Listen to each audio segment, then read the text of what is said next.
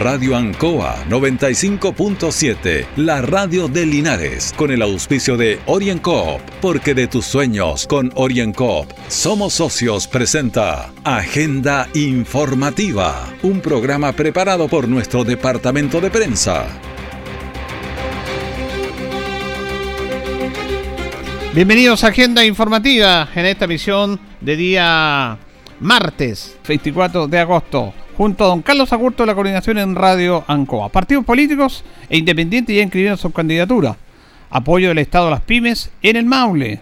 También 68.000 clientes quedaron sin suministro eléctrico por frente de mal tiempo en la región del Maule. De esos detalles y otros hablamos en Agenda Informativa. Han sido tiempos difíciles, de incertidumbre, porque las ventas han bajado, hemos tenido miedo y preocupa no saber cuándo las cosas mejorarán. La pandemia nos ha afectado a todos. Me acerqué a Oriencop buscando una solución y mi sorpresa fue enorme. Entendieron de inmediato mi situación y juntos buscamos la mejor alternativa para salir adelante con mi negocio. Reactiva tu negocio con Oriencop. Solicita tu crédito microempresas de 14 millones en 48 o 60 cuotas con una tasa súper baja. Oriencop Cooperativa de Ahorro y Crédito.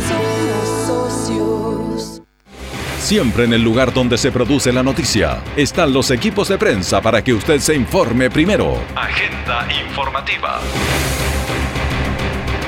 Bueno, vamos a comenzar eh, nuestro informativo con notas positivas. Siempre es bueno dar buenas noticias, sobre todo cuando van en apoyo de la comunidad. El gobierno entrega un segundo bono de alivio a las pymes. El primero fue de 65 mil pymes en el Maule, perdón, que están siendo beneficiadas y ahora pueden postular. Así lo va a conocer el senador Juan Antonio Coloma. Ahora viene a partir de esta semana en la segunda postulación y que consiste en lo siguiente. A través de impuestos internos, usted entra a la página www.sii.cl ve con, entra con su carnet de identidad o el carnet de la empresa, ahí si tiene eh, clave de impuesto interno, y si no tiene clave de impuesto interno, con la clave única. Inmediatamente la aprieta y ahí le dice cuánto le podrían dar del bono PYME 2. las pymes en este aspecto son las grandes generadoras de empleo, por lo que su reactivación es clave en el proceso de recuperación del país. Esto es un esfuerzo enorme. Eh, lo hemos visto, 16 millones de, personas recibieron el IFE, 900 mil personas este bono PYME, 65 mil maulinos de ellos, y yo hago un llamado a que lo hagan, porque aún eh, hay personas que no lo hicieron, porque a veces no sabían que existía. Bueno, que las pymes de nuestra región del Maule, de la provincia de Linares, yo les, les pido que lo hagan, es un trámite simple, no es complejo, y es un, una tremenda ayuda. Bueno, el trámite es simple y se realiza en la página Servicio de Impuestos Internos. La plataforma está disponible hasta el día 18 de octubre.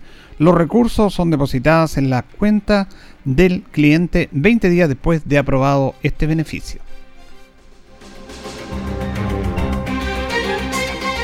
Continúan los esfuerzos para la reactivación económica en la región. En el hall de la Delegación Provincial de Linares se lanzó un programa de apoyo a empresarios del Maule en el que pueden postular eh, proyectos con un conocimiento con el Corfo hasta de 50% a través de los agentes Copeval y Codecer. Linares cuenta con un monto de 250 millones de pesos, como lo da a conocer Pablo Sepúlveda, delegado presidencial regional subrogante. Estamos en el lanzamiento de un programa eh, ejecutado por Corfo, financiado por el gobierno regional del Maule, que tiene un financiamiento de este año de mil millones de pesos para la región, 250 millones de pesos para la provincia de Linares y que busca reactivar la inversión económica en nuestra provincia, básicamente una provincia que ha tenido eh, históricamente niveles de, desempleo muy altos, por eso es importante también este, este, esta línea de financiamiento. Bueno, también en este beneficio se refiere Iván Damino, subdirector regional de Corfo. En esta oportunidad, la Corfo ha decidido privilegiar las provincias. Sabemos que cuando se hacen llamados regionales, las provincias de Curicó y de Talca, donde están las masas empresariales, son las que primero captan estos recursos de subsidios para reactivar la inversión. Lo que hemos querido hacer aquí es eh, reconocer que Maule Sur tiene problemas para generar inversiones, por eso que se han focalizado 250 millones solo para la provincia de Linares. Los empresarios del Maule van a trabajar estos recursos para reactivar la región fuertemente golpeada por la pandemia, como lo da a conocer el consejero regional Patricio Ojeda. Para ninguno de nosotros hay una duda, ¿no es cierto?, las secuelas que se han ido conociendo respecto de la inversión, respecto de la actividad económica producto de la pandemia y por eso es que no solamente el año 2020, sino que también el año 2021 nosotros inyectamos recursos muy importantes. También se refiere a este apoyo el diputado Rolando Rentería. Hay que dejar claro que son proyectos de gobierno eh, y por otro lado la plata la puso el gobierno regional, de lo cual estamos muy contentos, 250 millones en igualdad de condiciones con la provincia de Talque y la provincia de Curicó. Bueno, fueron 200 millones en la provincia de Cauquenes, pero son recursos realmente fuertes que van a significar un incentivo bastante bueno para, para nuestra gente. Bueno, estos recursos eh, son confinanciados hasta el 50% por Corfo, se pueden utilizar en infraestructura, contratación de personal, capacitación, entre otras opciones. El plazo de postulación vence el 24 de septiembre. Vamos a escuchar a la Seremi de Salud Marlene Durán porque hubo un inconveniente fundamentalmente en las vacunas en la comuna de San Clemente una situación lamentable. Eh, no es que había sido una falta de estos, una situación administrativa que la da a conocer la Ceremi Marlene Durán. A los resultados o lo que había sucedido con las vacunas, eh, que eh, existía la teoría que podrían haber perdido la cadena de frío en San Clemente, la verdad es que recibimos el informe del Ministerio de Salud y se liberaron 1.594 vacunas COVID, de las cuales 330 son Pfizer, 1.210 AstraZeneca y 54 Sinovac. Eh, corresponde a la totalidad de las vacunas que había para COVID. Ya todas eh, llegó el informe del Ministerio de Salud, el informe de termoestabilidad y la verdad es que no hubo, eh, no se rompió la cadena de frío y las vacunas están aptas para ser utilizadas. Solamente nos faltaría ahora que nos llegue el informe de la diferencia que son vacunas de la campaña de influenza. ¿Cuántas son? La, la diferencia de 3.000, alrededor de 1.500 también, eh, la mitad eran de influenza y la mitad de, de, la, de la campaña de COVID, pero por lo menos las de COVID todas están, eh, el informe de termoestabilidad indica que no perdieron la cadena de frío, así es que están aptas para, hacer, eh, para utilizar. Bueno, en la serie me dice que no hay escasez de vacunas y que se va a hacer una investigación respecto a esta situación.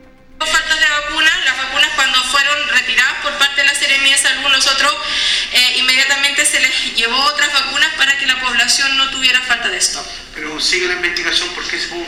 Sí, esa, esa, es una investigación paralela que se hace para determinar si es que hubo alguna responsabilidad, pero es una investigación administrativa que se genera. Pero con respecto a las vacunas, eh, da tranquilidad porque efectivamente, por lo menos la de COVID, no hubo pérdida de ninguna. Fíjese que lo que va corrido esta pandemia, eh, Chile ha adquirido muchas vacunas. Por ejemplo, Sinovac, 21 millones 671 mil 476 dosis.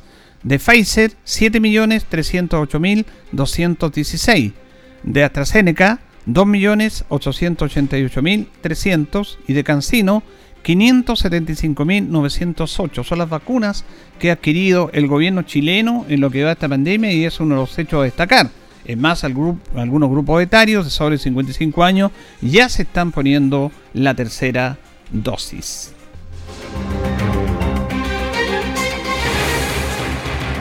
Orienco está presentando Agenda Informativa en Ancoa, la radio de Linares.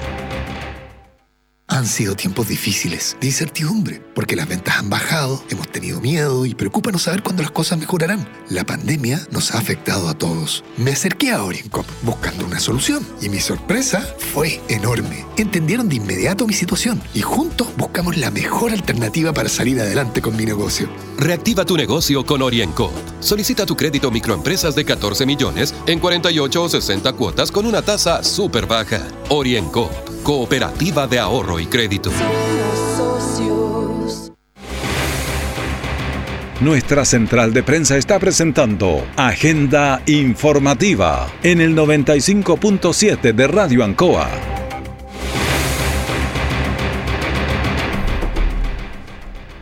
Bueno, seguimos en Agenda Informativa. Este problema que se da durante el fin de semana, en lo que tiene que ver con no el fin de semana, sino que con el mal tiempo, de que muchas familias, sectores quedan sin suministro eléctrico producto de la caída de árboles, del corte de energía eléctrica que se da fundamentalmente en muchos sectores. Anita Brizán, ella es Ceremi de Energía, que se refiere a estos cortes del suministro eléctrico.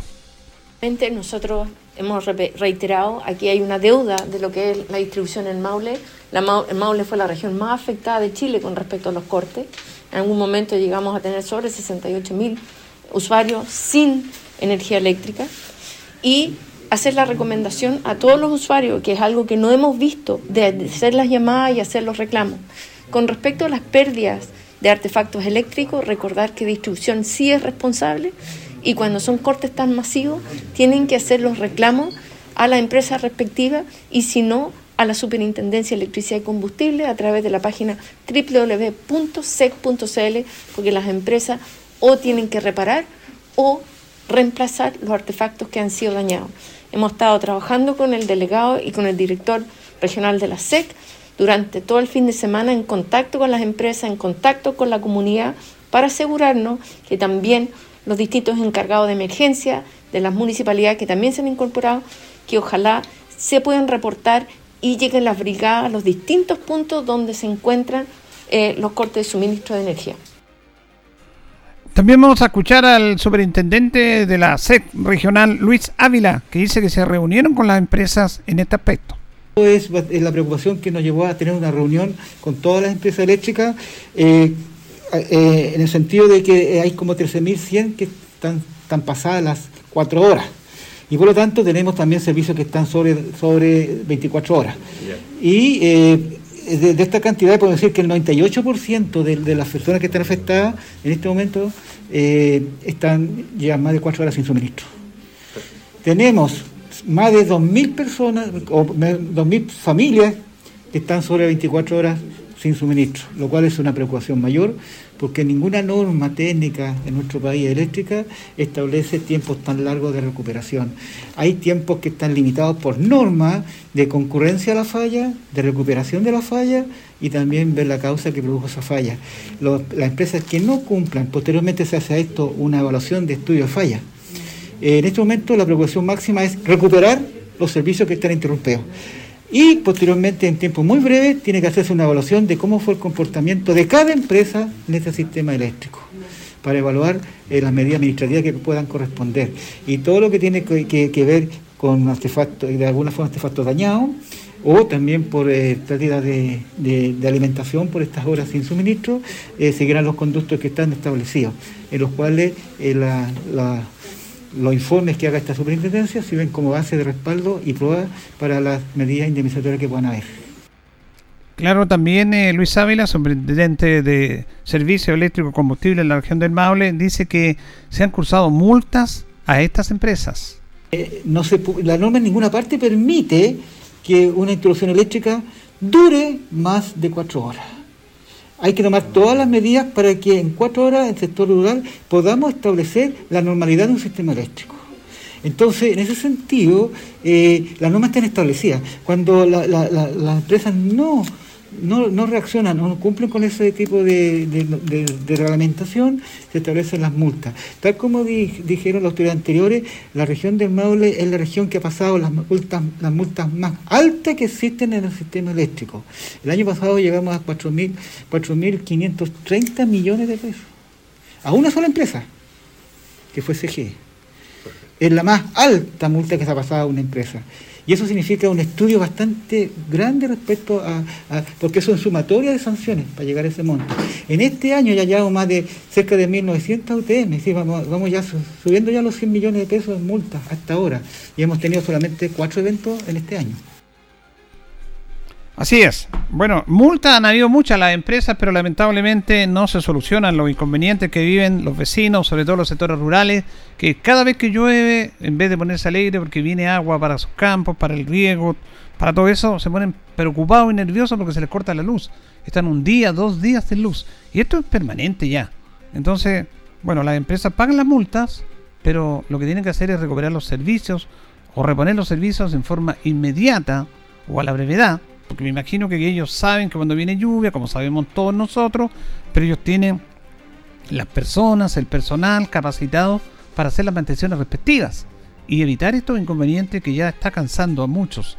La región del Maule lideró la cantidad de personas sin suministro eléctrico. Eh, fueron 68.000 dañadas durante el frente de mal tiempo, que tampoco fue una cosa terrible. Hubo algún viento por ahí, pero bueno, se está volviendo recurrente, reiteramos, esta situación. Vamos a compartir el siguiente audio con eh, Patricio Ojeda, que es consejero regional, porque ellos se reunieron la bancada de Chile Vamos con el delegado regional presidencial, Juan Eduardo Prieto, para ir buscando estructuras y alternativas de trabajo en la región del Maule. Bueno, yo quiero agradecer en primer lugar, en nombre de todos los consejeros de Chile Vamos, la convocatoria del, delegado presidencial regional Juan Eduardo Prieto, con quien hemos tenido una muy grata eh, reunión en la que hemos cruzado importantes temas para la región. El primero de ellos es obviamente analizar la situación del déficit hídrico que se presenta en la región, para lo cual hemos ido definiendo algunas propuestas que muchas de ellas se van a llevar adelante en los distintos servicios públicos, como así también otras que van a llegar a la sede del gobierno regional, donde esperamos apoyar esa iniciativa, por lo menos Así, el Cuerpo de Consejeros de Chile Vamos ha comprometido su apoyo a ese tipo de, de, proyectos. También eh, abordamos la situación de todos los proyectos que se aprobaron en el primer semestre en el gobierno regional, en donde él estuvo como intendente.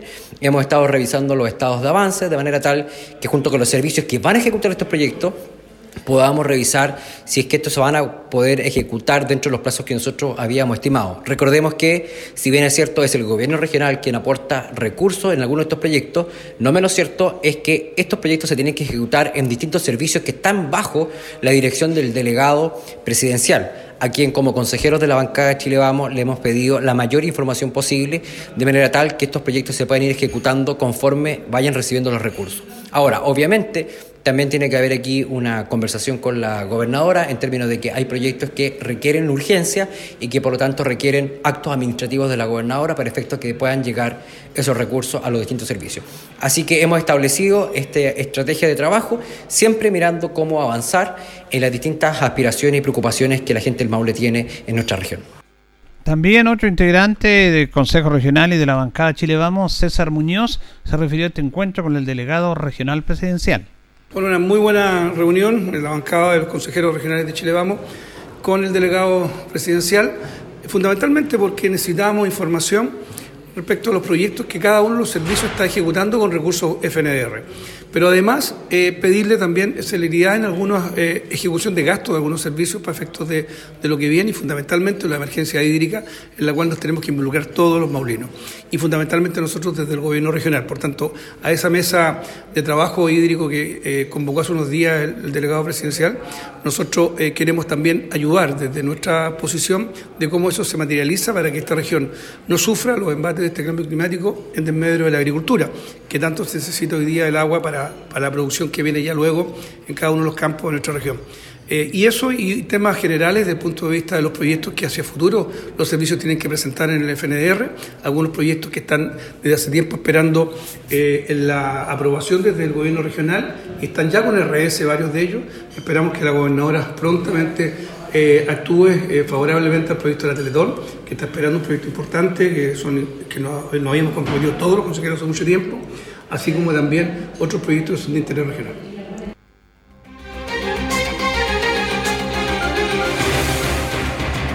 Orienco está presentando Agenda Informativa en Ancoa, la radio de Linares.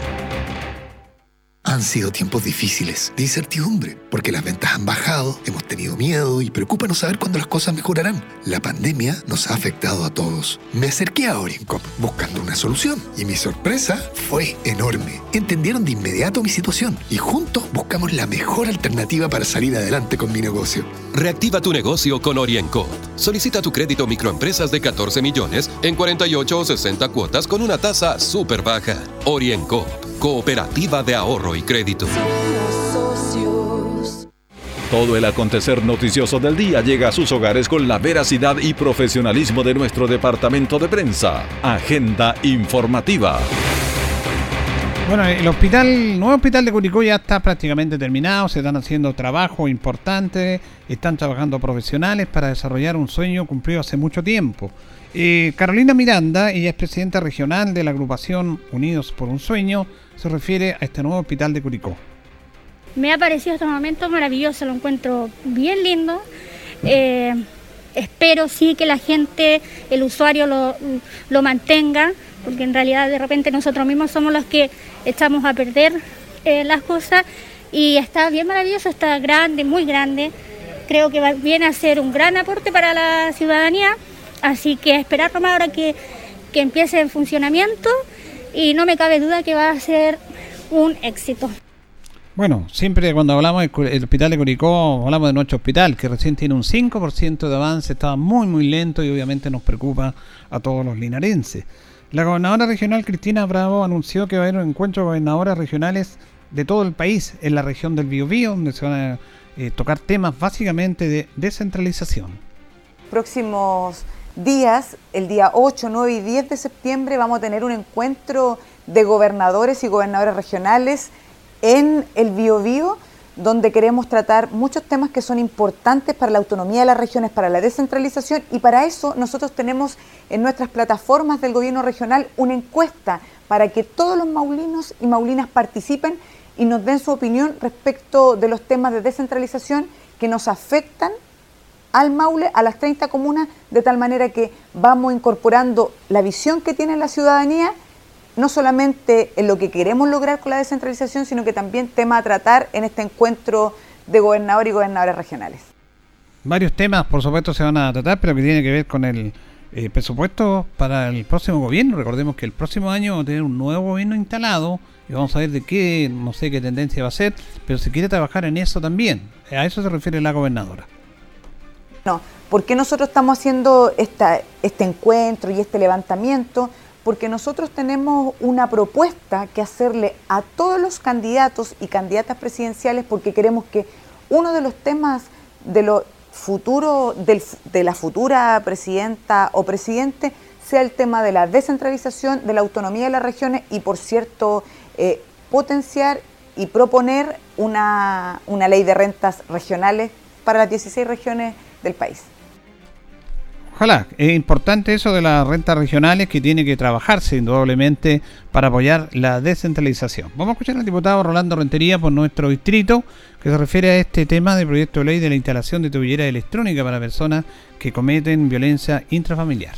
El, tema de las tobilleras, que hoy día por la violencia intrafamiliar, para tener distancia entre la, la dama que, o la señora que es agredida por su marido y que tiene orden de alejamiento, fue una idea que planteamos hace dos años, aproximadamente un poquito menos de dos años, al ministro de Justicia, Hernán Larraín. Fue un proyecto que le mostramos que venía de República Dominicana, eh, quien habla como diputado con la rectoría, se le entregó la brazaleta para que viera cómo funcionaba.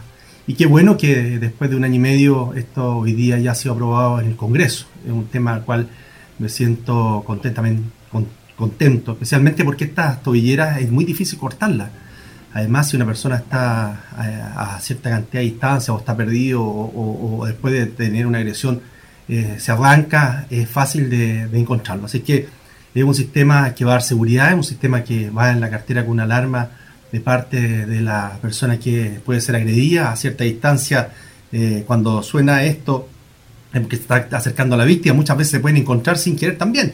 Y eso hace que rápidamente tenga una orden de alejamiento del sector o del local donde va a comprar o, donde está eh, relacionándose. Así que este es un gran proyecto, un tema que nos tiene muy contentos y que esperamos que dé buenos resultados. Hoy día al menos ha dado resultados en otros países, usado en Estados Unidos, en República Dominicana, en partes de selva, donde la verdad que la distancia hacia carabineros, hacia las personas que están eh, con esta ordenanza de poder eh, proteger a, la víctima, ha dado resultados. Esperamos que aquí, que la población está más junta, el resultado sea mucho mejor y no tengamos ningún problema, especialmente violencia intrafamiliar que hemos vivido los últimos años y especialmente con la pandemia que eso va creciendo. Así que bueno, en el proceso de la pandemia, para finalizar, 36 eh, nuevos casos registró la región del Maule, siendo Talca la comuna con más casos de contagio, solamente con 10.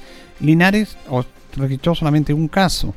Y también en casos activos, Talca tiene 50, 92, Cauquenes tiene 34, Curicó 33, Longaví, que retrocedió a fase 3, tiene 18 casos activos.